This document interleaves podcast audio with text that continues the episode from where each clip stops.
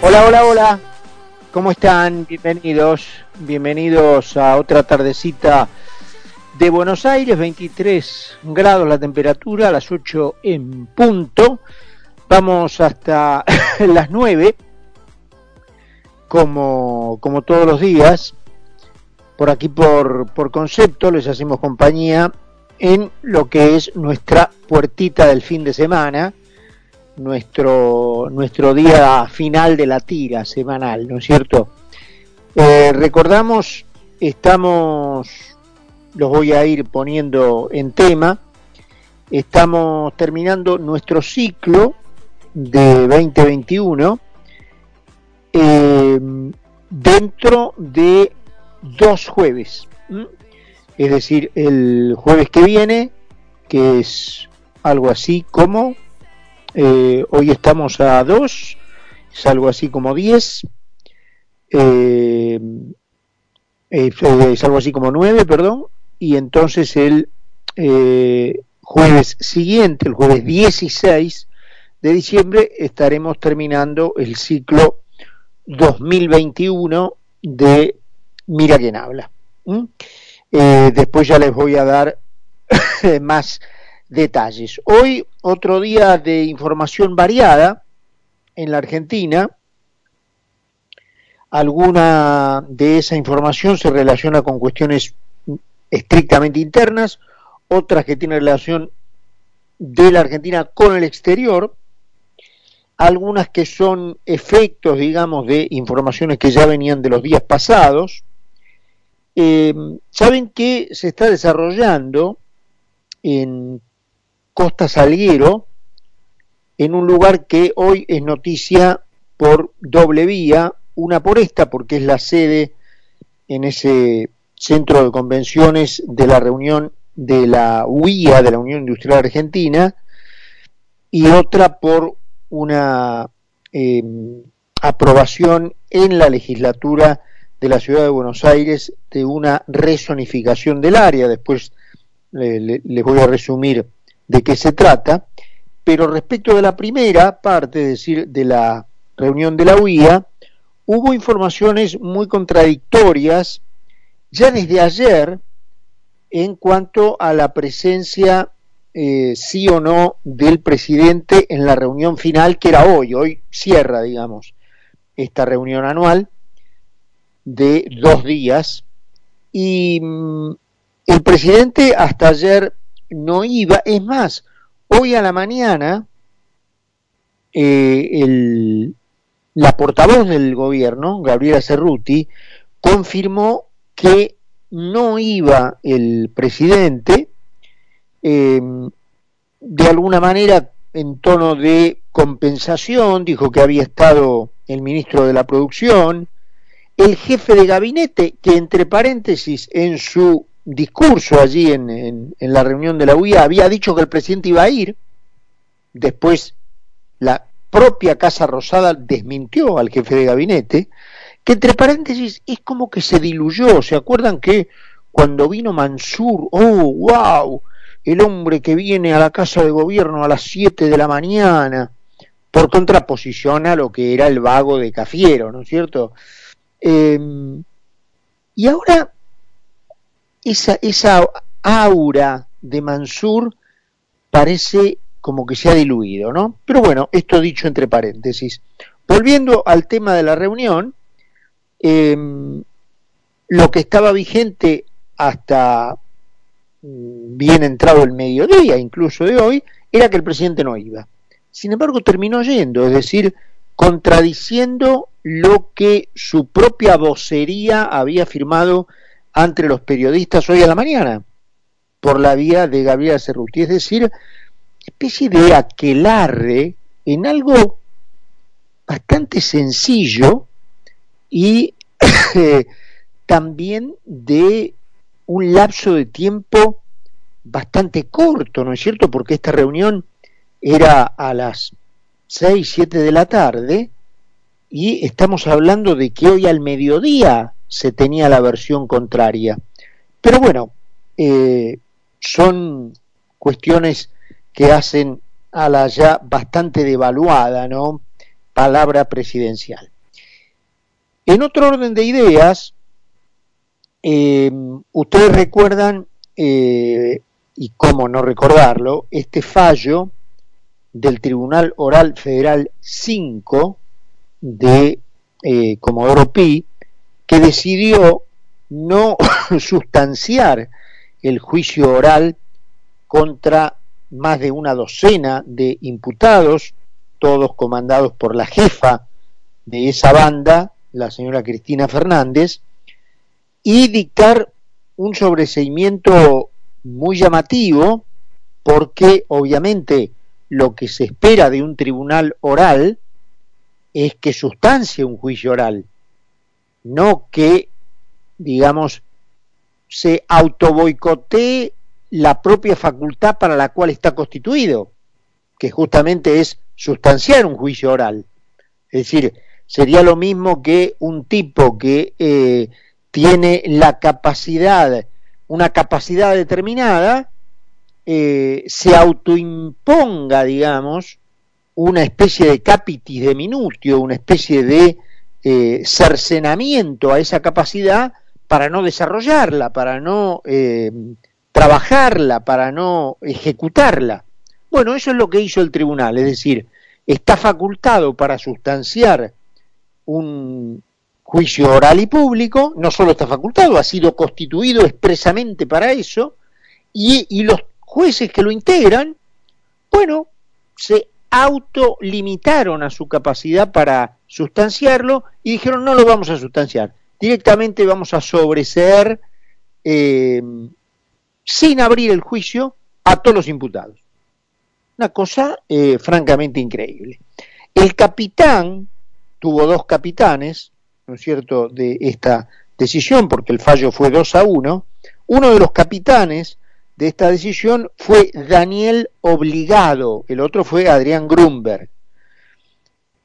Em, y este mm, nombre vuelve sugestivamente a sonar, tan solo unos pocos días después, porque frente a las vacantes que se están produciendo en la Corte Suprema de la provincia de Buenos Aires, ¿qué nombre entre otros, aparece como posible eh, aspirante a las vacantes que hay Daniel Obligado, propuesto por el gobernador Kisilov.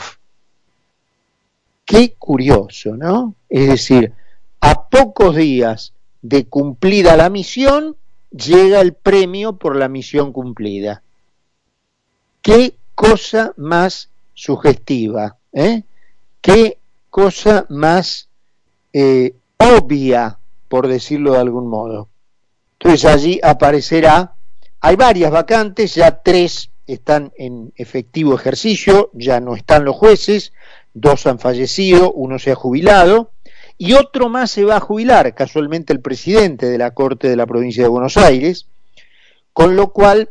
quedarían cuatro vacantes por cubrir. Una de ellas, bueno, allí aparece nuevamente el rutilante nombre de Daniel Obligado, ¿eh? el, eh, el hombre que decidió no sustanciarle el juicio oral y, público, esto está apelado y es, muy, es altamente probable que esa decisión vuelva para atrás y Cristina y toda su banda tengan que ir a juicio, pero por ahora está vigente la decisión que, que tomaron Obligado y Grunberg de sobreseer a esa banda de delincuentes. Em, en, este, en, otro orden, em, saben que los fines de año en la Argentina eh, son una cuestión, ¿no es cierto? Es decir, ya desde 2001 es una especie de temor velado en muchos casos, más evidente en otros, a que hacia fin de año pasen cosas, en la calle, en los supermercados. Y bueno, generado el problema, la Argentina tiene una rara habilidad para generar el yeite. Es decir, eh, al lado del problema, enseguida aparece la bandita que explota el problema para sacarle un rédito a fuerza de robarte la plata vos, por la vía de ejercer una compulsión en el Estado para que el Estado sancione leyes coercitivas que compulsivamente te saquen vía impuestos, vía contribuciones de distinto tipo, el dinero de tu bolsillo para dárselo a esos que vieron el yeite, para esos que vieron la beta. Y eh, bueno, un típico caso, desde 2001 para acá, de ese ejemplo, es el eh, caso de las organizaciones sociales, que vieron en el tema de hacer quilombo hacia fin de año la beta de generar un elemento de presión para pedir guita. Bueno, ese fue el martirio que, sufrió, recuerdan ustedes, Carolina Stanley, que también, digamos, no tuvo la fortaleza, la voluntad, la decisión, el coraje, ponele el nombre que quieras, de decir, no, señores, no hay un mango. Y, bueno, después bancarse y manejar el efecto de esa decisión. Pero no lo hizo. Y le tapó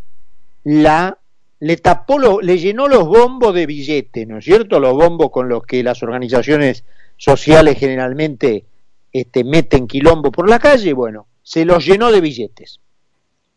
Em, y esa práctica se consolidó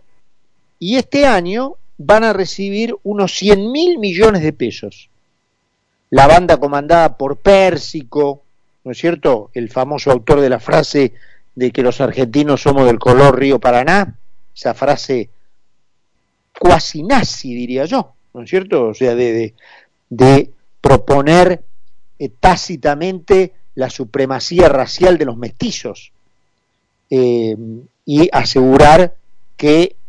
esa mayoría social se debe imponer su voluntad sobre la minoría racial perteneciente a otro color. Bueno, ese señor va a recibir 100 mil millones de pesos. Eh, vuelvo al tema que les adelantaba antes, esto es un rápido resumen de todo lo que ocurrió hoy, respecto de por qué Costa Salguero fue noticia por vía doble hoy, una ya la mencionamos, era la sede de la Convención de la Unión Industrial, a donde el presidente iba, no iba, iba, no iba, bueno, terminó yendo. Y también fue noticia porque esos terrenos estaban con, están en realidad con un proyecto de la ciudad, tanto Costa Salguero como lo que era la ex ciudad deportiva de Boca o Costanera Sur, em, que bueno, eh, los de Costa Salguero más que nada, los de mm, Costanera Sur están básicamente en una condición de terrenos baldíos, abandonados, desde hace ya muchísimo tiempo, los de Costa Salguero, bueno, algo se había hecho básicamente en los 90, se construyó este centro de convenciones, este, hay un, mini golf de par 3 ahí, un driving range, hay un hotel que funcionó muy poquito tiempo, un hotel Accor, eh, o de la cadena Accor, ahora abandonado, cerrado, estaban las oficinas de la TAM enfrente del centro de convenciones, cerradas, la TAM se fue del país, eh, y todas esas eh, concesiones, digamos, han ido venciendo y frente al vencimiento el gobierno planteó un proyecto de hacer de toda esa gran extensión de costas salgueros, que son más de casi 40 hectáreas, eh, un enorme proyecto en donde tres cuartas partes de esa superficie van a ser destinadas a un enorme parque público que da la cara al río, y un cuarto a eh, distintas e, explotaciones de viviendas, comercios, restaurantes, hoteles, eh, lo que fuere. Y otro tanto, en una extensión más grande, casi el doble de eso, en la costanera sur. Hoy ese proyecto tuvo un avance en el sentido de que se transformó en ley el proyecto de rezonificación, así se llama, de Costa Salguero. No se va a poder poner eh, manos a la obra de inmediato porque el gobierno deberá esperar levantar un par de bloqueos judiciales que el proyecto tiene, producto básicamente de acciones iniciadas eh, por el frente de todos, ¿no es cierto? Así que si eso eh, se levanta, hay intervenciones de la justicia esperando, entonces de aquí a varios años, un proyecto de años, eh, se podrá tener, podremos tener eh, otra, otro horizonte en la costa del Río de la Plata. Que espero que algún día yo eh, endoso desde mi humilde posición este proyecto, porque creo que es un proyecto que va contra el raterío, que va contra la mugre, que va contra la suciedad, que va contra el abandono, que va contra el, rejunte de basura y que, bueno, algún día le dé a la ciudad de Buenos Aires, no te digo el frente al río que tiene Montevideo, porque obviamente es otra disposición de cómo el río finalmente alcanza las costas,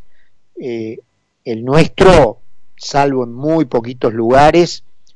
prácticamente el agua termina contra un paredón artificialmente construido, no es como en Montevideo en donde las aguas mansamente llegan a la playa, a una playa por otra parte muy amplia, ¿no es cierto? Aquí no. Pero bueno, no, no tendremos ello porque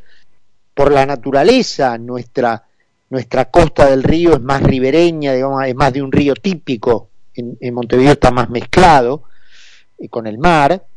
y entonces nos tendremos que conformar con algo menos, pero por lo menos que no sea un raterío, ¿no? Por lo menos que no sea y que le dé a la gente que tiene el privilegio de vivir cerca una visión, un, escenario, un horizonte más agradable. Eh, ahora algunas cuestiones que tuvieron en Argentina en relación con el exterior. Ustedes recuerdan que en el canje de deuda que hizo Kirchner, Néstor, en el 2005, se había inventado un bono que iba a pagar dividendos atados al crecimiento de la Argentina. Eh, y varios acreedores eh, endosaron, digamos, tomaron esos bonos, compraron esos bonos en el canje, en el canje de deuda.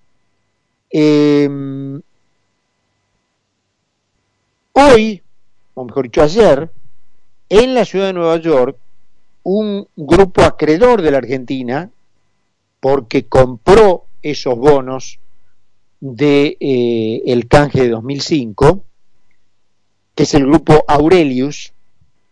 ganó una primera instancia por la cual va a obligar a la Argentina a demostrar cómo calculó,